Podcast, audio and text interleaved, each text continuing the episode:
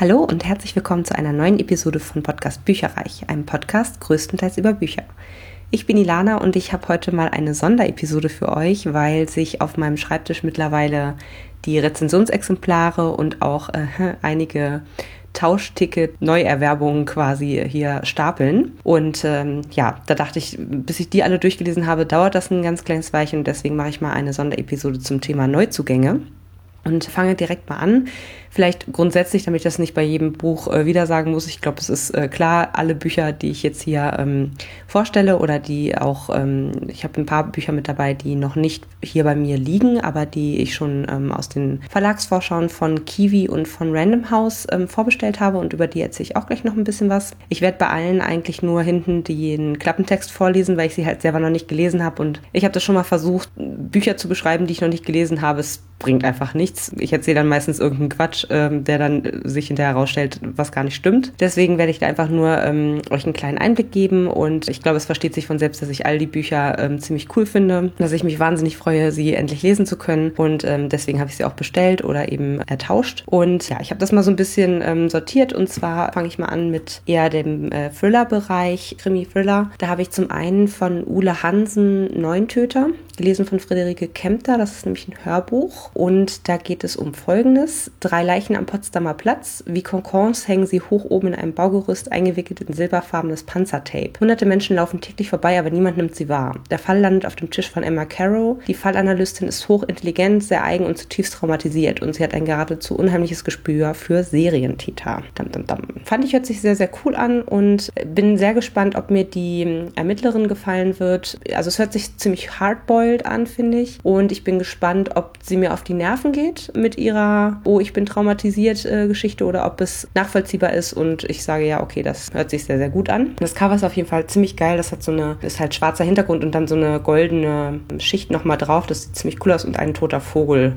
Oder naja, was heißt tot, aber auf jeden Fall nicht ganz frisch. ähm, also ein Vogel ist da nochmal mit drauf. Sieht sehr, sehr cool aus und hat zwölf Dreiviertelstunden Laufzeit.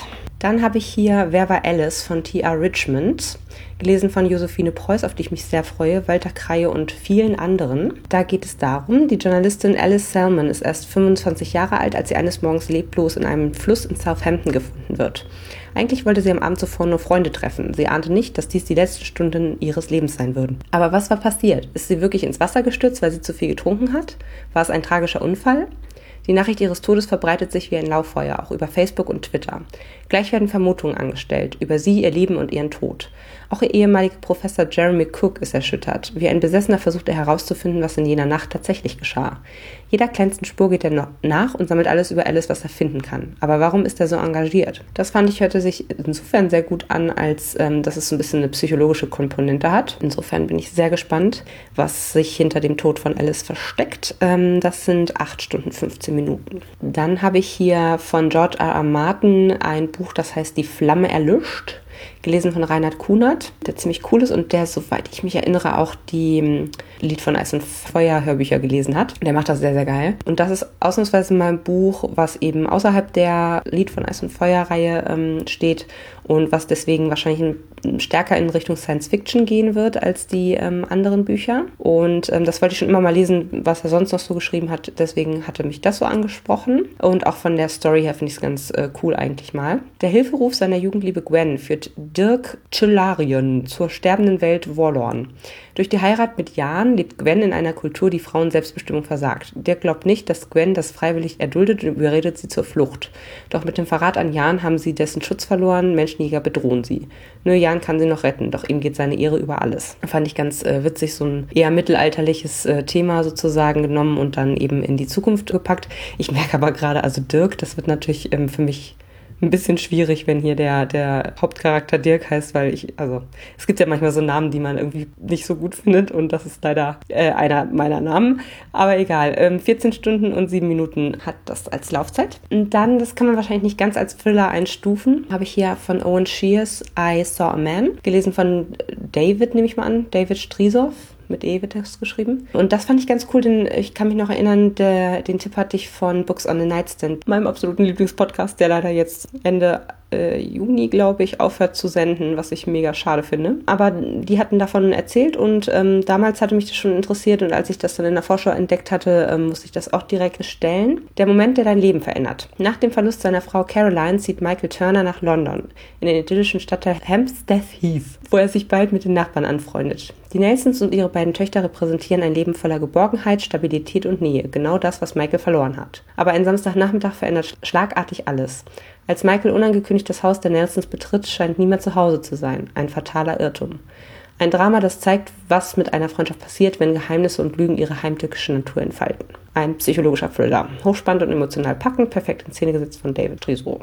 Ja, siebeneinhalb Stunden. Finde ich ziemlich cool. Ja, psychologischer Thriller geht also doch ungefähr in die Richtung. Ich bin sehr, sehr gespannt, was da das Geheimnis ist. Ich glaube, das sind äh, ziemlich ja, interessante Romane, einfach die ja, wo man so ein bisschen mitdenken muss und, und, und mitfiebern muss und wo es vielleicht gar nicht so blutig oder so zugeht, sondern eben psychologisch ganz spannend wird und äh, da freue ich mich besonders drauf. Dann habe ich hier was aus dem Bereich Jugendbuch, ähm, Infernale von Sophie Jordan, gelesen von Friederike Walke. Das ist jetzt von CBJ Audio. Da hört man auch nicht so häufig, habe ich das Gefühl, gehört aber auch mit zu Random House. Und da geht es um, von klein auf hörte ich Wörter wie begabt, überdurchschnittlich, begnadet. Ich hatte all diese Wünsche, wollte etwas werden, jemand. Niemand sagte, das geht nicht. Niemand sagte Mörderin. Durch einen DNA-Test als potenzielle Mörderin eingestuft wird Davy Hamiltons perfektes Leben auf den Kopf gestellt. Ihre Freunde und ihre Familie wenden sich von ihr ab. Doch dann findet sie Zugehörigkeit und Liebe, wo sie es am wenigsten erwartet hätte. Empfohlen ab 14 Jahren, also wie gesagt Jugendbuch und äh, sechseinhalb Stunden Laufzeit. Ähm, von Infernale hatte ich schon sehr, sehr viel sonst gehört und ähm, bei mir geht es ja immer ein bisschen schneller, wenn es sich um ein Hörbuch handelt. Deshalb habe ich das als Hörbuch ähm, bestellt und freue mich schon sehr drauf, weil, wie gesagt, das Thema, dass man eben, ja, wie, wie viel ist selbstbestimmt und wie viel, wie, wie, schnell kriegt man einen Stempel aufgedrückt, wenn bestimmte Sachen eben, ja, beispielsweise in den Genen stehen, ist, äh, ist ein sehr interessantes Gedankenexperiment und da bin ich sehr gespannt, was die Sophie Jordan sich dazu ausgedacht hat. Dann kommen wir eher zu den romantischen Büchern. Da habe ich zum einen Tanz auf Glas von Kay Hancock ertauscht. Das wird gelesen von Nicole Engeln und Philipp Scheppmann in der Hörbuchversion von Lübbe Audio und weiß nicht allzu viel darüber. Ich weiß nur, dass es ähm, sehr, sehr gut sein soll und dass es um irgendeine, ich glaube, der Mann hat irgendeine Krankheit oder so. Also hier hinten steht auf jeden Fall drauf, vielleicht hätten Lucy Houston und Mikey Chandler, Mickey Chandler, Entschuldigung, sich nie verlieben dürfen und das Recht nicht heiraten. Denn beide haben ein schweres Schicksal zu tragen. Doch die Liebe geht ihre eigenen Wege und so führen Lucy und Mickey eine ungewöhnliche, aber glückliche Ehe. Als ihr Leben eine dramatische Wendung nimmt, wird die Kraft ihrer Gefühle einer harten Prüfung unterzogen. Das ist, glaube ich, ein bisschen Herzschmerz und ich meine, es war auch eine der Empfehlungen von Anna in der Crossover-Folge, ähm, wo sie uns verschiedenste Liebesromane und, und Frauenromane quasi empfohlen hat und deswegen bin ich da, freue ich mich da besonders drauf, wie eigentlich bei jedem Buch auch. Das Ganze hat 458 Minuten, fragt mich nicht, wie viel das in Stunden ist. Das kann ich jetzt gerade nicht ausrechnen so schnell. Dann habe ich hier noch, und das hat wirklich, ich finde das Cover so wunderschön, ähm, von Estelle Laure, Laurie, Laure. Gegen das Glück hat das Schicksal keine Chance, gesprochen von Julia Meyer wie gesagt, ist wunderschön. Ich hatte das auch irgendwann mal in der Buchhandlung gesehen und äh, habe da schon gedacht, oh, da muss ich mal, mir mal durchlesen, worum es da geht, weil ich einfach das Cover so schön finde. Manchmal ist man da ja so ein kleiner Sklave. Und äh, hier geht es darum, Lucille soll, sollte sich eigentlich auf ihr Abschlussjahr freuen. Sie versteht sich gut mit ihrer kleinen Schwester Ren. Ihre beste Freundin Eden ist immer für sie da und sie ist heimlich verliebt. Doch am ersten Schultag nach den Sommerferien kommt Lucilles Mutter nicht aus dem Urlaub zurück und die beiden Schwestern müssen allein zurechtkommen. Aber Lucille will nicht aufgeben und versucht, ihr Leben in den Griff zu bekommen. Sie verdient Geld, bezahlt Rechnungen und kümmert sich um Ren. Da bleibt nicht viel Zeit, vor allem nicht für große Gefühle. Aber wer kann sich schon wehren, wenn die wahre Liebe vor der Tür steht? Ich glaube, das wird süß. Das ist, wie gesagt, auch, glaube ich, in Richtung Jugendbuch. Und hier steht leider nicht drauf, wie lange es dauert. Ich werde das herausfinden. Dann noch mehr Kitsch. Ich freue mich richtig. Und zwar heißt das Ganze Kein Sommer ohne Liebe von Mary Kay Andrews, gelesen von Rike Schmidt. Ist auch von Random House und geht siebeneinhalb Stunden. Und es geht um eine, eine Location Scout, die auf der Suche nach dem perfekten Drehort ist. Weißer Sand, blaues Meer und ein verschlafenes Städtchen sind ihr Auftrag. Nach schier endloser Suche stößt sie auf Cypress Key, ein üriges Fischerdorf an Floridas Golfküste. Doch der attraktive Bürgermeister Eden ist alles andere als begeistert von dieser Idee Während sie noch streiten, merkt Greer, dass sie gerade ihr Herz verliert. Und ich weiß gar nicht, also normalerweise lese ich in die Richtung eher selten was, aber irgendwie hat mich das sehr angesprochen und deswegen werde ich mal ein bisschen Liebe lesen. Und dann habe ich hier noch ein Buch, das glaube ich auch von Anna mal empfohlen wurde, als Liebesroman, und zwar Weil ich Liken lebe von Colleen Hoover, gesprochen von Wanda Pertelwitz. Das ist eine ungekürzte Lesung mit 560 Minuten und mit exklusivem Bonusmaterial steht hier noch drauf, was ich ziemlich cool finde. Das habe ich ähm, ertauscht und das finde ich auch eine ganz, also auch eine, eigentlich ein Thema, was schon relativ lange besteht, seit Geschichten erzählt werden, äh, aber trotzdem ganz spannend. Es geht um Folgendes. Nach dem Unfalltod ihres Vaters zieht die 18-jährige Liken mit ihrer Mutter und ihrem jüngeren Bruder von Texas nach Michigan. Schon am ersten Tag in der neuen Stadt begegnet sie ihrem Nachbarn Will. Liken fühlt eine nie gekannte Anziehung und verliebt sich Hals über Kopf in Will und er sich in sie. Es scheint das ganz große Glück zu sein, drei Tage lang, doch der Schock ist groß, als Will Liken an ihrem ersten Tag in der neuen Schule als ihr Lehrer gegenübersteht. Zum Glück gibt es ein Ventil, über das beide ihren Gefühlen Ausdruck verleihen können und neue Hoffnung schöpfen, nämlich den po also Slam Poetry, Poetry Slam kenne ich das nur. Ich finde, das ist ein, wie gesagt, sehr universelles Thema, was es schon lange gibt. Ist mir so noch nie passiert, aber sorgt auf jeden Fall für Konflikte. Und deswegen freue ich mich darauf und mal sehen, wie die Poetry Slam Texte sind. Die sollen sehr gut sein und wenn das stimmt, dann freue ich mich natürlich noch doppelt und dreifach. Jetzt geht es zu den Büchern, nicht, nicht mehr Hörbücher. Ich wundere mich gerade, dass es auch so viele Hörbücher sind, aber naja, ihr wisst ja, ich lese die ein bisschen fixer als die normalen Bücher und deswegen ähm, ist das eigentlich so ein bisschen mein bevorzugtes Medium. Aber wie dem auch sei, vom Thema Romantik auch nochmal ein, äh, ja, ein Buch, was in die Kategorie ganz gut passt. Und zwar ist das Der irische Löwe von Annelie Wendeberg. Das ist ein Buch aus der Anna Kronberg-Reihe. Hier steht auch drauf ein Anna Kronberg-Krimi. Allerdings ist das so wie so eine Art ähm, Vorgeschichte. Und da geht es um eine Liebschaft, die die Protagonistin hat, bevor sie eben Sherlock Holmes Holmes ähm, kennenlernt in dem, in dem ersten Buch äh, aus der Reihe von äh, Anna Kronberg. Und ich lese einfach mal vor, das Prequel zu den Anna Kronberg-Krimis, London 1885. Anna versteckt sich als vorgebliche Krankenschwester im schlimmsten Slum der Stadt und behandelt Prostituierte, Bettler und Kleinkriminelle aller Art. Keiner weiß von ihrem Doppelleben und dass sie tagsüber als Dr. Anton Kronberg im Guys Hospital praktiziert. Als der irische Dieb Garrett O'Hare, der aus einer Schusswunde blutet, tief in der Nacht in ihre Wohnung einsteigt und auf ihrem Bett zusammenbricht, nimmt ihr Leben eine unerwartete Wendung. Nicht nur, weil sie Zuneigung zu dem höhenhaften Dieb mit der Löwenmähen empfindet. Punkt, Punkt, Punkt. Der Dieb kommt auch in der, in der normalen Trilogie sozusagen auch vor und ich fand, die hatten beide immer so eine unheimlich schöne Chemie sozusagen zusammen. Und deswegen ich glaube, dass das sehr, sehr gut sein wird und äh, da, daher freue ich mich sehr, sehr auf dieses Buch. Dann, um mit der Liebe mal ähm, gezielt zu brechen, habe ich ein Buch getauscht, wo ich, glaube ich, auch die Vorgänger schon habe und was ich immer mega witzig finde. Und zwar ähm, heißt dieses Buch jetzt Die fünf schlechtesten Antworten auf Ich liebe dich von Peter Wittkamp rausgegeben. Es geht halt um Listen, um witzige Flowcharts und sowas in die Richtung. Das ist auf jeden Fall sehr lustig, sehr ironisch und ähm, ich freue mich schon drauf. Ich glaube, das ist ein kurzer, eine, eine kurze Lesezeit, die man damit verbringt. Das hat hier um die 150 Seiten und ist natürlich extrem schnell ähm, konsumierbar. Ne? Das ist jetzt ja keine Geschichte oder so, die zusammenhängt, sondern einfach witzig zum so ein Rumblättern. Ich nenne das auch immer so Partybücher irgendwie, die könnte man auch ja bei einer netten Party irgendwie auf dem Couchtisch liegen lassen und äh, die Gäste könnten sich damit äh, ein Stündchen ganz gut beschäftigen. So, ja, ich finde das immer ganz witzig und immer so zum so Rumblättern und im Regal stehen haben, äh, finde ich das immer ganz cool. Das nächste Buch, was ich ertauscht habe, das wollte ich schon länger mal lesen, weil ich die Frau einfach sehr, sehr faszinierend finde. Die Autobiografie von Beth Ditto.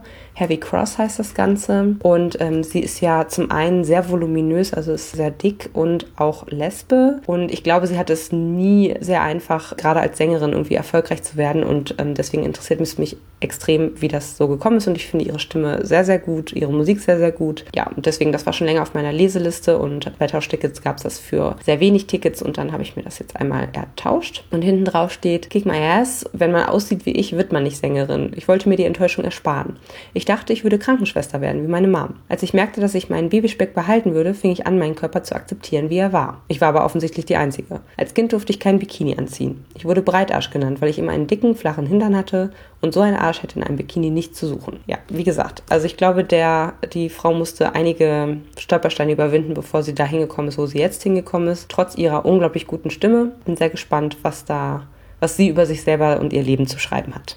So, dann kommen wir so langsam zu den ähm, Vorschauen. Und zwar ist zum einen heute erst im Briefkasten gewesen Drehtür von Katja Lange-Müller. Ich hatte bislang von ihr noch nichts gelesen, habe das aber einmal bestellt, weil ich das sehr interessant fand vom, vom Romanprinzip her. Richtig erscheinen wird das erst im August. August, sehe ich gerade genau, Mitte August. Und hier ist ähm, die Beschreibung aus der Vorschau. Asta ist nach 22 Jahren im Dienst internationaler Hilfsorganisationen am Münchner Flughafen gestrandet. Von den Kollegen weggemobbt aus der Krankenstation in Nicaragua, wo sie zuletzt tätig war, steht sie neben einer Drehtür und raucht. Sie wollte eigentlich gar nicht zurück. Aber weil sich ihre Fehlleistungen häuften, bekam sie ein One-Way-Ticket geschenkt und nun weiß sie nicht, wie es weitergehen soll. Einigermaßen wohl fühlt sie sich nur, wenn sie gebraucht wird. Und wer könnte sie, die ausgemusterte Krankenschwester, jetzt noch brauchen? Während Asta über sich nachdenkt, beobachtet sie ihre Umgebung und meint, Menschen wiederzuerkennen, denen sie im Laufe ihres Lebens begegnet ist. Den Koch der nordkoreanischen Botschaft, der eines Abends mit geschwollener Wange in einem Berliner Hauseingang hockte. Ihre Kollegin Tamara, die ein glühender Fan von Tamara Tanja Banki war, die ich nicht kenne, ihren Ex-Freund Kurt, mit dem sie turbulente Wochen in einer tunesischen Ferienanlage verbrachte und viele andere mehr.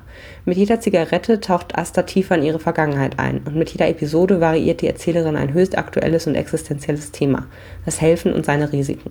Die Katja Lange-Müller scheint schon mehrere Sachen veröffentlicht zu haben, ist auch mit verschiedenen Preisen ausgezeichnet worden. Ich hatte sie jetzt bisher noch nicht gelesen, aber ich fand einfach dieses Prinzip so cool, ne? dass da jemand, also dass äußerlich gar nicht viel passiert und dass sich dieser jemand dann eben an sein Leben zurückerinnert und an die vielen herausstechenden Momente und die vielen Menschen, die das, äh, die diesen Weg gekreuzt haben. Und deswegen bin ich sehr gespannt. Und das Cover ist auch ziemlich cool mal wieder. Das ähm, hat wie so, wie so eine Drehschrift äh, entsprechend der Drehtür. Dann ähm, habe ich mich mal an einen David Foster Wallace rangewagt. Der große rote Sohn heißt das Ganze. Ich glaube, von dem hatte ich noch nichts gelesen, äh, aber schon gehört. Der hat schon mehrere Bücher rausgebracht. Und ähm, das hier fand ich ganz äh, witzig, weil das so halb Sachbuch ist, möchte ich mal sagen. Äh, es geht um Folgendes. Jedes Jahr findet im Caesars Palace in Las Vegas die Verleihung der Adult Video News Award statt, der Ausgast der Pornoindustrie. Im Auftrag der Zeitschrift Premiere sucht David Foster Wallace 1998 die Preisverleihung sowie die dazugehörige Pornomesse und lässt sich dort von Branchenjournalisten mit so schönen Namen wie Dick Wirf die subtilen Hierarchien, erbittertsten Branchenfäden und wildesten Gerüchte dieser ziemlich flamboyanten Parallelkultur näher bringen. Er schreibt über geklaute Trophäen, größenwahnsinnige Regisseure, naturschöne Darstellerinnen, wahre Klischees und das Pornobusiness als gänzlich ironiefreie Zone brillant beobachtet und sehr, sehr lustig. David Foster Wallace at its best. Bin ich sehr gespannt, was er da so zu sagen hat und vor allen Dingen auch, ähm, das muss ich mir mal noch mal genauer durchlesen, ob das jetzt, wie gesagt, wirklich stimmt, dass er da einfach recherchiert hat oder wie viel davon ähm, erfunden ist, wie es halt einen Roman so normalerweise hergibt. Das wird tatsächlich erst im Januar 2017 erscheinen. Da müssen wir also alle noch ein bisschen drauf warten. Was mir dann noch aufgefallen war, ist von Katharina Hagena gibt es ein neues Buch und das nennt sich Das Geräusch des Lichts. Der Geschmack von Apfelkern, das war ein Weltbestseller laut Verlag, hatte ich mal gelesen. Das ist allerdings schon einige Jahre her. Da habe ich noch studiert, also bestimmt vor sieben bis acht Jahren. Und dieses hier erscheint am 8. September 2016 es geht um Folgendes. Fünf Menschen im Wartezimmer. Wer könnten sie sein? Eine der Wartenden beobachtet die anderen und erfindet ihre Lebensgeschichten. Da ist die Botanikerin Daphne Holt, so widerstandsfähig und zart wie das Moos, das sie erforscht.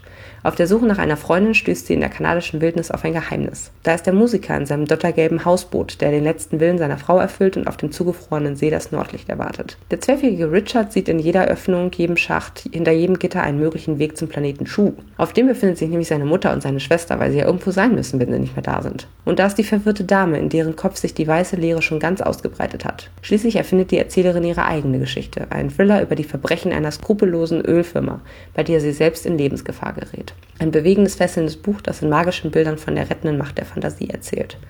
Das fand ich tatsächlich vom Prinzip her auch ganz cool, weil wie häufig sitzt man oder man sitzt ja vielleicht nicht unbedingt häufig in einem Wartezimmer, aber wenn man mal in einem Wartezimmer sitzt, macht man sich schon Gedanken, was das so für Menschen sind, die da so um einen rumsitzen, äh, je nachdem, wie lange man warten muss und wie gut man unterhalten ist sonst wie.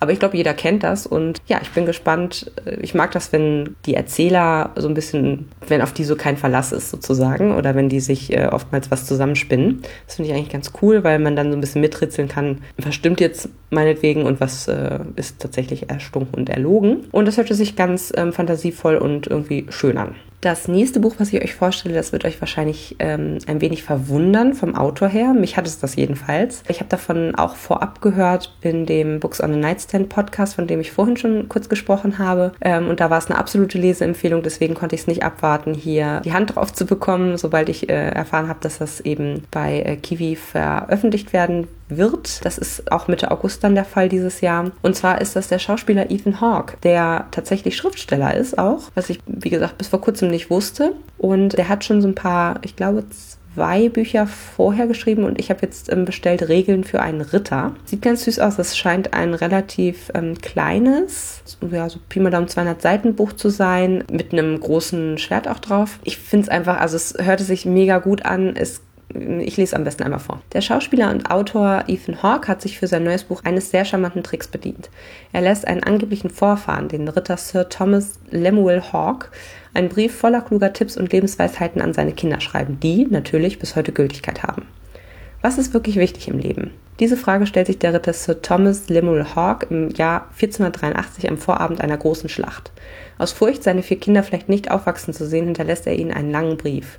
In 20 wunderschönen kleinen Fabeln schildert er, wie ein jeder seinem Leben Schönheit und Bedeutung verleihen kann, indem er Werte wie Dankbarkeit, Freundschaft und Ehrlichkeit zur Grundlage seines Handelns macht. Im Gewand eines mittelalterlichen Handbuchs für Ritter, versehen mit 20 feinen Zeichnungen seiner Ehefrau Ryan, lässt Ethan Hawke eine bezaubernde Geschichte, die uns erkennen lässt, worauf es wirklich ankommt. Hört sich das nicht toll an? Ich finde, das hört sich total toll an. Ähm, bin sehr gespannt, was da so für Lebensweisheiten der gute Herr Hawk uns mitgeben möchte. Und ja, ich finde die Idee grundsätzlich mega cool und bin sehr gespannt, was da, was da alles so drin steht in dem Buch. Dann kann ich euch auch noch einen kleinen Ausblick geben, weil das hm, vielleicht Bücher sind, die euch interessieren werden. Auch wenn ich jetzt sie nicht bestellt habe, weil ich die Vorgängerbände nicht gelesen habe und noch nicht einschätzen kann, ob mir die Autoren zusagen. Ähm, und zwar ist das eine, dass im September diesen Jahres Sehr geehrter Herr M von Hermann Koch als Taschenbuch rauskommt. Da bin ich allerdings nicht so ganz sicher, ob es das nicht schon als Hardcover gibt, aber ähm, ich habe von Hermann Koch hier noch das, äh, ich glaube, sein allererstes Buch angerichtet im Regal stehen. Es hat ein super tolles Cover. Ich finde alle anderen Cover, die er so ähm, auf seinen Büchern hat, sind auch mega toll und ich habe das Gefühl, dass er ein sehr guter Schreiber ist. Deswegen wollte ich es einmal erwähnen. Vielleicht, wenn ihr Bock habt, dann ab Anfang September Hermann Koch mit Sehr geehrter Herr M. Und äh, das kennt vielleicht auch viele von euch. Der fünfte Teil von Jean-Luc Banalek kommt raus. Breton Tektonische Flut heißt er dieses Mal. Und das ist schon Ende Juni der Fall. Als äh, Hardcover kommt das dann raus. Und ich weiß, dass meine Mutter die äh, Reihe oder zumindest einige der Bücher gelesen hat und deswegen ist das vielleicht etwas, was äh, viele von euch ganz spannend finden. Was kommt noch demnächst? Habe ich auch bestellt, weil Ursula Poznanski geht einfach immer. Und zwar gibt es ein neues Jugendbuch von ihr, Elanus heißt das, und das erscheint am 22. August. Jedenfalls die Hörbuchversion, die wieder von Jens ja, Wasch, oh Mann, ihr quält mich, von Jens Wawritschek, sage ich jetzt einfach mal, gelesen wird. Der hat auch eigentlich alle anderen ähm, Sachen von ihr gelesen und der ist auch Peter bei den drei Fragezeichen. Also ein hochkarätiger Sprecher, sehr, sehr cool macht er das immer. Und ich finde, der gehört auch mittlerweile zu den Charakteren von Ursula Poznanski einfach dazu. Ich finde das super. Elf Stunden und drei Viertel ist äh, die Laufzeit des Hörbuchs und es geht um Folgendes, also hat auch wieder einen Bezug auf tagesaktuelle diskutierte Themen aus der ja, ich sag mal, Internet- oder Technikbranche.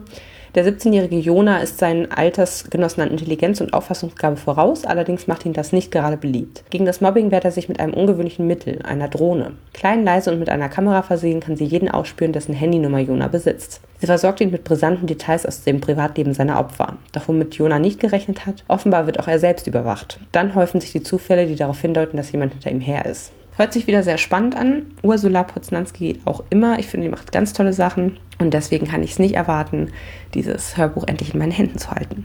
Und als allerletztes Buch, was ich euch heute noch vorstellen möchte, habe ich hier noch Melanie Rabe in meiner Merkliste sozusagen vermerkt. Ähm, und zwar ist das Die Wahrheit. Also Die Wahrheit heißt das Buch und wird Ende August erscheinen, gelesen von Nina Kunzendorf und Andreas Pietschmann. Ich habe von ihr Die Falle das ist ja ein eher dunkles Cover und dieses hier ist jetzt sehr hell und eher weiß. Ich weiß nicht, ob die zueinander gehören, weil es hört sich, als, hört sich an, als wäre das eine Geschichte, die ähm, losgelöst ist. Aber wenn das der Fall wäre, das erste Hörbuch habe ich auch noch hier. Und es, zwar geht es hierbei um Folgendes. Vor sieben Jahren ist der reiche Geschäftsmann Philipp Petersen während einer Südamerika-Reise spurlos verschwunden. Seither zieht seine Frau Sarah den gemeinsamen Sohn alleine groß.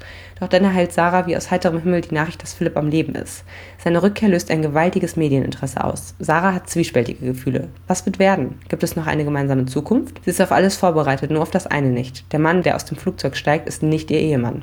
Es ist ein Fremder und der droht Sarah. Wenn sie ihn jetzt bloßstelle, werde sie alles verlieren. Ihren Mann, ihr Kind, ihr ganzes Leben. Genau, die Nina Kunzendorf ist aus dem hessischen Tatort bekannt und acht Stunden ist die Laufzeit ja, das waren so alles, was ich an Neuzugängen hier in den letzten Wochen angesammelt habe und auch ein bisschen die Vorschau, was noch im Laufe des Jahres alles kommen wird.